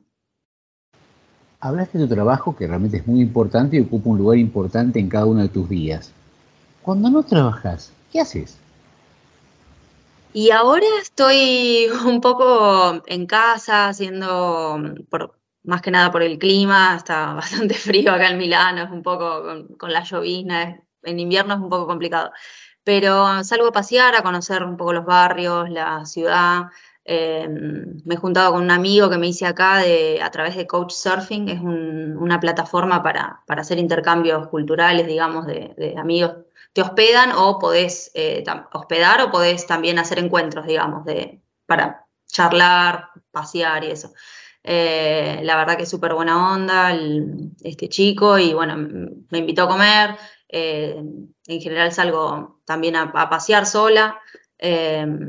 Eh, y bueno, eso un poco, también acomodándome, porque en realidad estoy con muchos trámites, todavía acomodando cosas de, la vida, ¿no? Pero sí, pasear, conocer Milano, la verdad que es hermoso Milano, así que estoy muy contenta con eso. Hoy hablábamos con nuestro otro entrevistado, con Emiliano, y decíamos que a diferencia de hace varios años que uno no conocía nada del lugar, salvo por alguien que había ido o alguna enciclopedia que tenía en la casa, hoy tenemos todo a, mano, todo podemos saber. Y vos pones Milano y aparece un montón de cosas, de datos, de nombres, de, videos, fotos, TikTok. ¿Y qué te sorprendió de Milano a pesar de todo lo que ya sabías? Eh, me sorprendió para bien que mm, o sea, a mí me habían pintado Milano una chica que, una italiana que es de acá, digamos, de la ciudad, me dijo, Milano es muy gris. Me dijo, no, no es lindo. Me, lo pintó súper mal y yo por eso no quería venir acá. Y digo, bueno, cuando llegué, justo mi vuelo venía acá y digo, me quedé unos días a conocer. Y no, la verdad que me pareció, no, todo lo contrario. O sea, sí entiendo lo que es el, gris por este como clima, digamos, que es siempre nublado y está más que nada ahora en invierno, pero no, es la ciudad me, pareció preciosa, o sea, los edificios, el Duomo, el Duomo me, me, impactó, yo lo veía en fotos y digo, tanto tema con el Duomo, pero no, es precioso, la verdad que, y la ciudad es muy linda, está es decorada, linda, está, la verdad que eso me sorprendió muchísimo. El tema del café en Italia, que hay 18 formas distintas de café. ¿Te acostumbraste? ¿Te llevaste un mal trago cuando buscaste un café y era chiquitito y muy fuerte? ¿Cómo fue? tal cual, tal cual lo que decís quería pedir un café, viste, lo pedía, bueno, lungo, como digo, en un momento le pregunté a una amiga, ¿cómo hago para pedir un café grande? Porque no, no lo conseguís en ningún lado. Eh, no, sí, siempre, me pasó un montón de veces de, pedir y el cafecito chiquito, chiquito, chiquito, hasta que, bueno, nada, me acostumbré a tomarlo, en el, en el restaurante tomamos un montón de café antes del almuerzo, después del almuerzo, en el momento. La verdad que me he acostumbrado. Pero bueno, en casa siempre me hago la taza grande de café y todo. De ahí ya. Eso esa costumbre no se, no se saca. Y te pregunto, porque si hay un mito y una cosa que no se puede hacer jamás en Italia, como es por ejemplo cortar los tallarines, que es una cosa, es una locura, eh, es ponerle queso rallado a las pastas con frutos de mar. ¿Sí? ¿Te ha pasado eso que has visto algún algún turista que lo pidió y lo miraron medio mal? Eh, no, no me ha pasado que lo pidan, pero, mm, por ejemplo, hay algún chico que en el restaurante me ha pasado, ¿no? Que digo, bueno, este pidió pasta, le llevo el queso. No, no, me han dicho, no, porque es con bongo, así que no, no, no, no. Eh, pero sí, sí, es como, no, no, no podés. Mismo nosotros eh, hacemos la comida ahí y en general ellos no le, no le agregan em, queso a las pastas. Tengo una pregunta. Llegaste en muy poco tiempo, ya tenés algo muy parecido a lo que venías a buscar, sino casi idéntico. Eh, cuando, uno, cuando uno llega a lo que está buscando, por un lado está genial, pero se le acaba la, zanahoria. Ya llegué, ya tengo la zanahoria. Eh, ¿Cómo te imaginas o qué buscas de acá, Antonera, a un año? Me estás haciendo una pregunta muy difícil, porque la verdad todavía no lo sé. No, estoy, estoy intentando descubrirlo, a ver qué quiero. Es como, tengo, tengo muchas ideas en la cabeza de cosas que quiero hacer, la verdad. Eh, una objetivo es eh, aprender a hablar bien italiano, bien, bien, no hablarlo de poder comunicarme y nada más. Em, con eso me quiero ir de acá. Y después, em, la verdad que quiero, me gustaría encontrar algo acá en Europa de lo mío, de, mi especialidad, para poder hacer una experiencia acá, a ver cómo se vive. Yo en Argentina trabajé solo en una empresa, entonces me gustaría ver qué, qué, otra cosa puedo hacer, cómo me encuentro con eso. Em, seguir aprendiendo otro idioma, eh, poder aprender otro... No sé, la verdad tengo un montón de cosas en la cabeza, pero, pero bueno, voy a poco, porque son muchas, digamos. Estamos en viernes a la tarde, eh, generalmente en el programa tenemos un bloque gastronómico, pero justamente estamos con vos, que trabajás en un lugar que aparte es que está buenísimo. Si algunos de estos oyentes que están cerca de Milán o viven en Milán tienen ganas de comer ricas pastas o ricos frutos de mar, ¿a dónde te pueden encontrar? Em, el restaurante se llama Pisco Cucina de Mar. Em, está enfrente del Arco de la Paz, eh, la verdad que la, posición es súper linda, el lugar es ambientado, está precioso, se, come muy bien, la atención es muy buena, no porque esté atendiendo yo, sino porque mis compañeros la verdad son súper amables y es muy, eh, muy recomendable el lugar, la verdad que, está muy bueno y si no al lado hay un café, sí también está bueno para, para conocer y estar en el lugar. Antonella, este reportaje seguramente lo van a escuchar tus familiares, amigos, aunque algún amigo de González Chávez que ni sabe que te habías ido para Italia. ¿Qué, mensaje te gustaría dejarles hoy? Eh, bueno, que, extraño mucho a mi familia y a mis amigos, a todos los de allá. Em, que Emigrar está bueno, la verdad que todos, todos hablamos, he visto muchas, muchas publicaciones en Instagram de, de, la emigración, ¿no? Eh, está bueno, está bueno para vivir experiencias, pero la verdad se extraña mucho, mucho la casa, el hogar, Argentina en general, la gente, cómo es en Argentina. Em, sí, se extraña mucho y por más que está bueno vivir buenas eh, experiencias, em, siempre, siempre es lindo volver y, saber que, en tu casa te espera, te espera gente y, todo eso.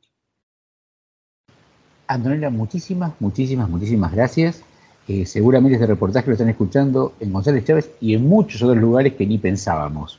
Así que que tengas un hermoso fin de semana, todo el año venturoso por delante y ya nos encontraremos más adelante y nos contarás los nuevos sueños que te van a ir cristalizando. Muchas gracias a ustedes, la verdad muy, muy divertido el, reportaje y bueno, eh, suerte a todos los que estén viajando y, haciendo lo mismo que, que, se necesita y la verdad está, está muy buena la experiencia para, para compartir. Bueno, le pedimos a Aldo que está anotando el nombre de Pisco para ir a verte y el arco de la Apache, que es lindísimo. Eh, y le pedimos por favor que deje de anotar un momento y nos ponga para cerrar este hermoso bloque de Pecho Boys West End Girls.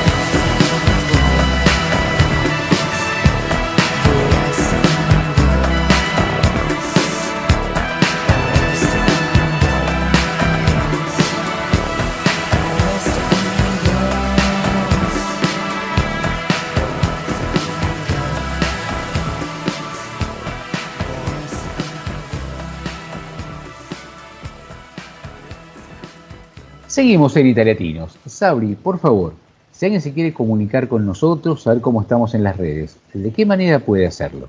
Bueno, puede hacerlo a nuestro email italiatinosradio.gmail.com Pueden contactarnos por WhatsApp al más 39 34 6305 9621 y también tenemos el Instagram. Nos encuentran como arroba italiatinos. Seguramente si alguno de ustedes vive en una casa donde hay varios departamentos, van a empezar a oler a esta hora de la tarde un olorcito que están empezando a fritar cebolla, a cocinar, el olorcito a, a, cosa, a horno, porque es el momento que la gente empieza a comer, y estamos en invierno y más aún todavía. Y es el momento gastronómico de Italiatinos, en el cual compartimos con ustedes circunstancias, momentos, lugares y impresiones gastronómicas que son parte de la cultura italiana. Elin, ¿qué nos podés contar al respecto? Bueno, yo eh, particularmente aquí estamos con alguna situación en el hotel donde nos separan de la comida que comen los hóspedes, o sea, quienes se vienen a alojar, por lo cual les puedo sí recordar o comentarles que estoy volviendo una vez por semana a Torino y es hermoso cuando uno vuelve a casa porque ahí hace lo que tiene ganas, ¿no? Y es ese olorcito, Carlos, que vos estás refiriendo. Entonces me acuerdo que como venía con muchas ganas de verdura, que es lo que falta aquí, me fui yo vivo a dos cuadras de Porta Palazzo en Torino, que es el mercado eh, que tiene al abierto, digamos, grande en Europa. Entonces me fui a comprar zucchini, papas, zanahoria, tomate y un poco de perejil y tenía en casa lentejas. Y aprovechando ese frío que hacía, porque aquí hace menos 16 grados, pero como es frío seco no se siente tanto. En Torino hacía menos 3 y se sentía mucho, así que preparé un rico guiso de lentejas y realmente lo saboreé como que fuera ese guiso que uno hacía con su abuela en aquel tiempo, cuando era chica, así que fue hermoso poder disfrutar eso con el frío, ¿no? Y como bien decías vos, se disfrutan los sabores y los olores. Exactamente. Viene todo con la comida, viene la infancia, las vivencias y... Y, bueno. y ¿vos sos de quienes se preparan una copa de vino mientras que están preparando el plato? Claro, eso siempre, porque te acompaña. Así que también obviamente salí a comprar un Barbera, que hace mucho tampoco tomaba, así que me acompañé ese momento en la previa y con la comida con el Barbera. ¿Y hay algún postre especial para acompañar eso o lo que tenemos en casa? Lo que tenemos en casa. Generalmente trato, por una cuestión de carencias aquí, trato de comer muchas frutas, así que acompañé con, con frutas. Estoy comiendo, en este momento había kiwis y banana y bueno, comiendo lo, que puedo hacer de frutas y verduras, ¿no? Y decime, ¿hay algún dulce de Torino que te conquiste, que digas, voy ahí a buscar eso porque me encanta y me lo saboreo tranquila en casa? En realidad todo, todo, todo Torino entero, porque yo soy muy dulcera, pero todo lo que sea en chocolate y demás, pero me gusta mucho eh, la panacota, así que eso solo cada vez que puedo la, como seguido. Espectacular. Y hablando de comida sana, eh, Sabri. Siempre comen con comidas ricas, sanas. Tienen un huerto en la casa para los que no han escuchado. Realmente es una maravilla cómo, cómo comen ellos. Sabri, ¿qué, ¿qué has descubierto en estos días a nivel gastronómico? Bueno, vos cuando me haces esa fama, justo yo traigo cosas que no son tan saludables, digamos.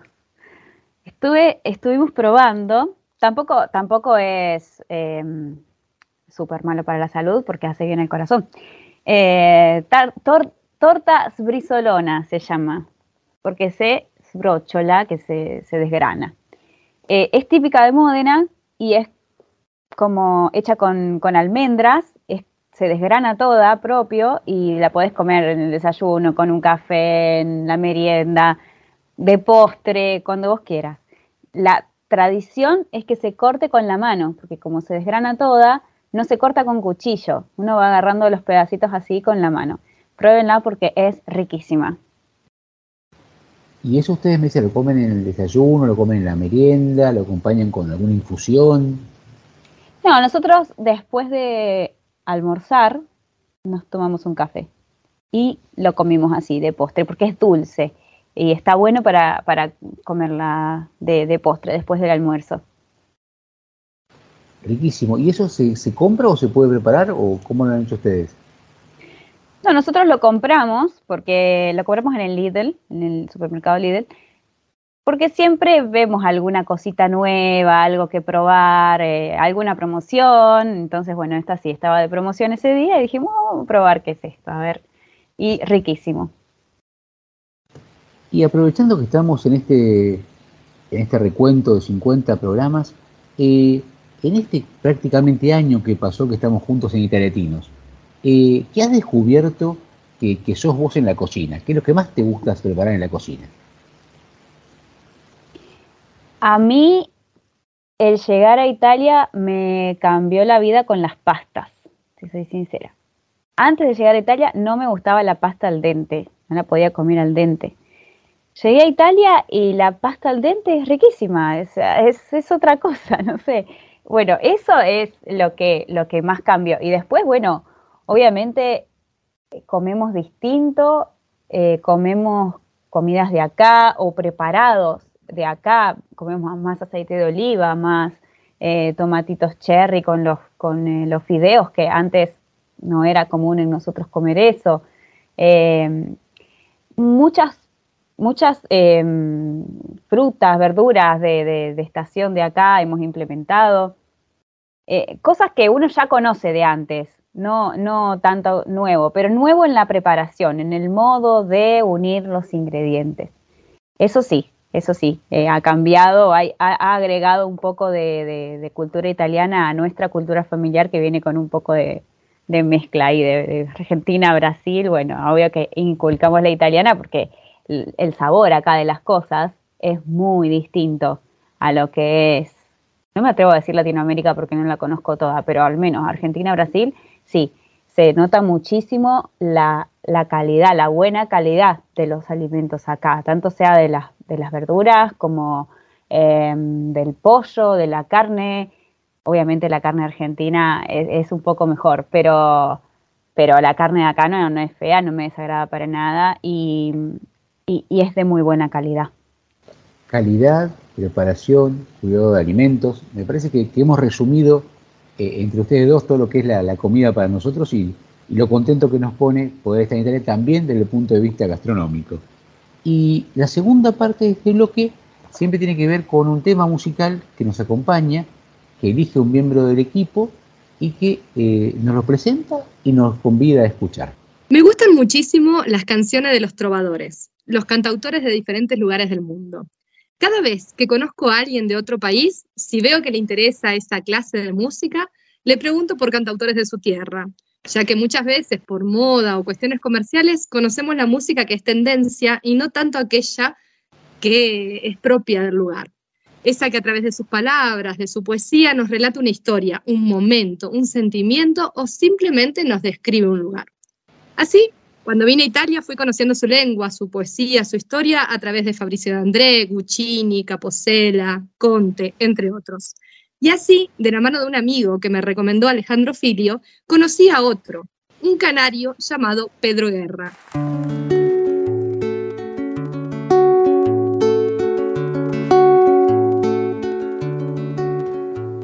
Te traeré la lluvia encerrada en un beso de cielo.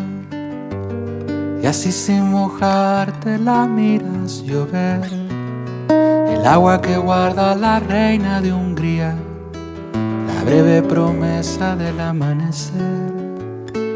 Te traeré la grata sorpresa del día en que naciste, las causas perdidas, el aire del sur, los limpios paisajes que tanto quisiste, la base secreta de todo el azul y nunca más, nunca más,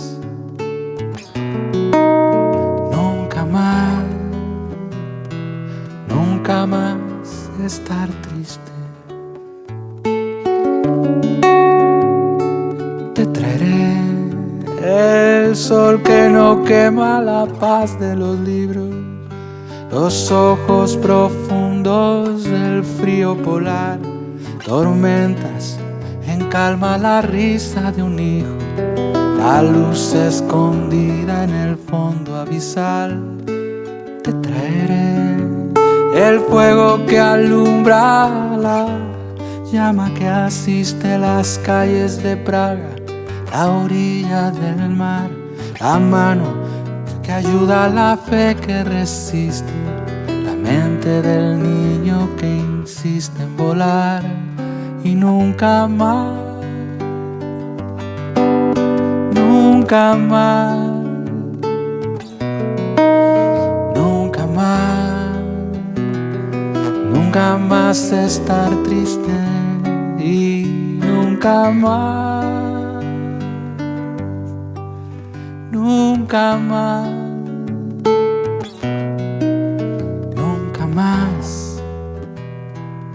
Nunca más estar triste.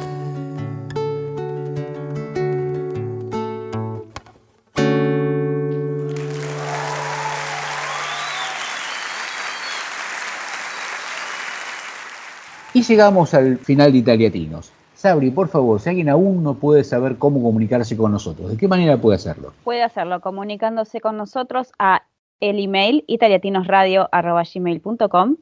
Tenemos un WhatsApp más 39 3463 05 9621 y nuestro Instagram es arroba italiatinos.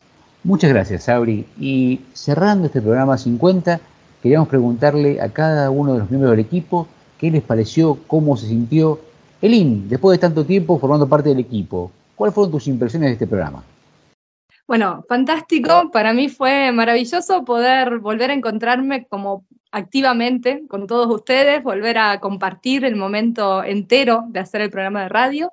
Fue hermoso recorrer cada historia, cada entrevista que hacemos, lo he dicho siempre, como, como toda la que hemos hecho en estos 50 programas, eh, dejan su, su mm, impronta, ¿no? Y, vemos que cada uno o cada una de las entrevistadas eh, pone su corazón. Y, creo que poder hacer hablar a los corazones es lo que nos acerca a todos, así que, me encanta que, pueda seguir creciendo este programa y que pueda seguir así adelante con, toda esta energía que tiene.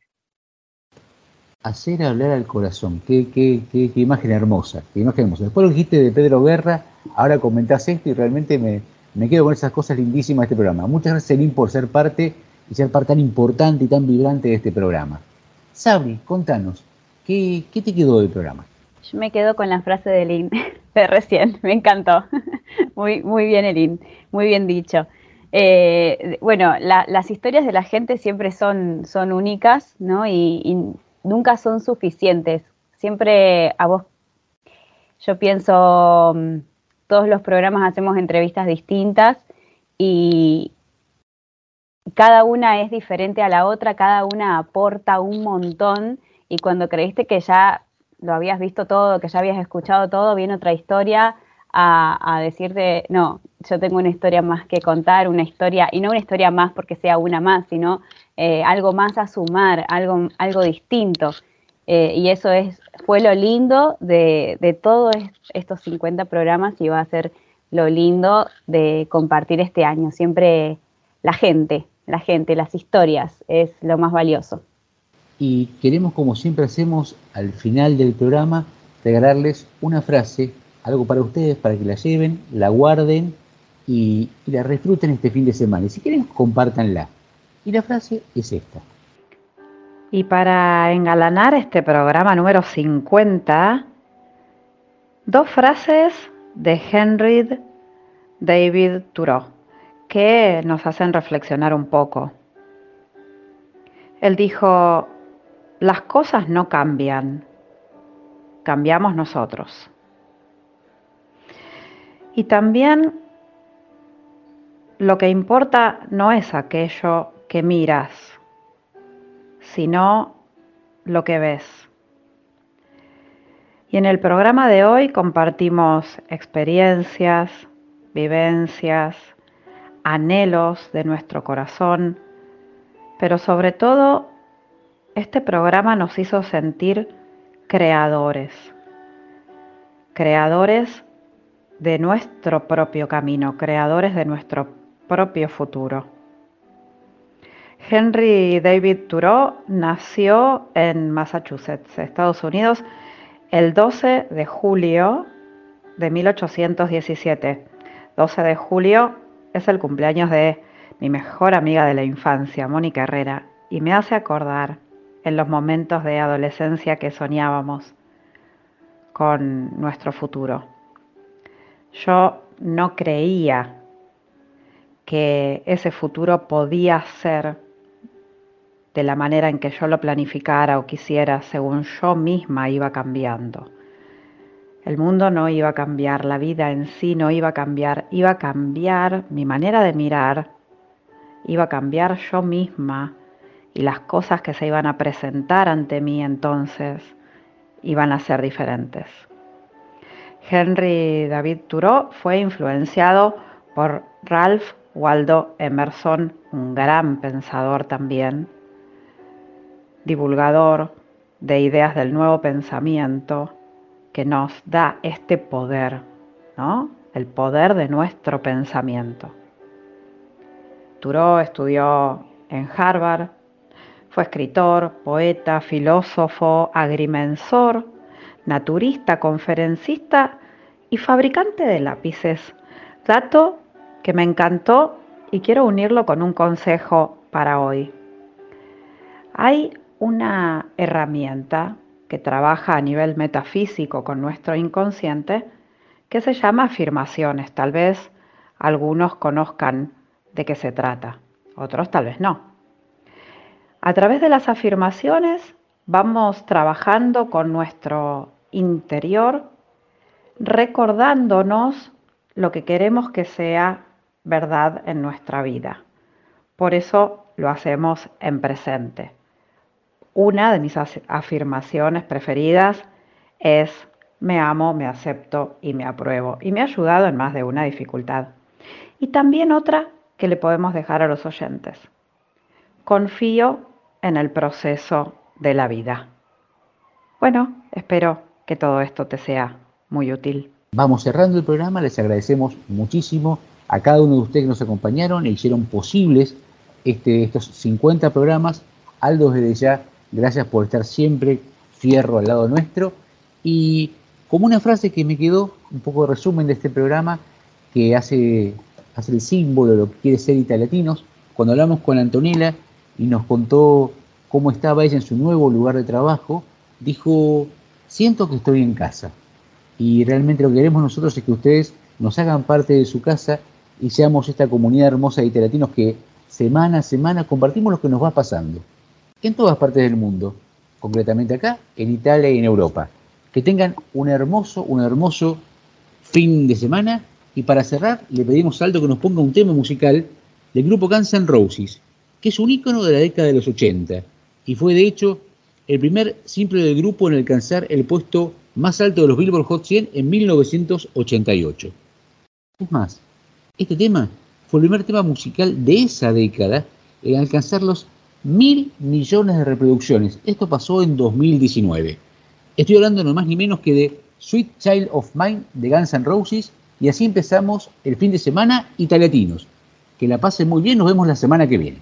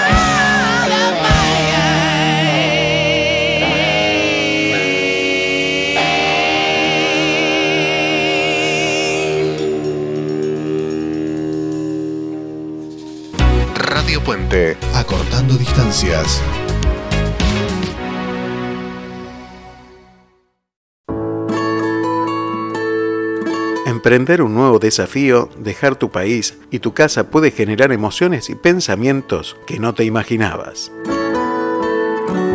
Haces un esfuerzo por mostrarte bien, pero internamente tenés dudas o miedo de haberte equivocado.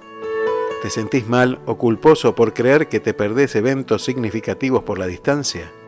¿Te preocupa que tus hijos pierdan sus raíces o que no puedan adaptarse o ser incluidos en su nuevo colegio? ¿Alguna vez te sentiste así? Hoy podés contar con ayuda para acompañarte a construir una nueva forma de vida en tu nuevo lugar. Licenciada Verónica Vela Ustegui. Para contactarse desde cualquier lugar del mundo a través de WhatsApp más 549 11 54 56 20 58. Más 549 11 54 56 20 58. Licenciada en Psicología matrícula nacional 31788. Estar bien aunque estés lejos de casa.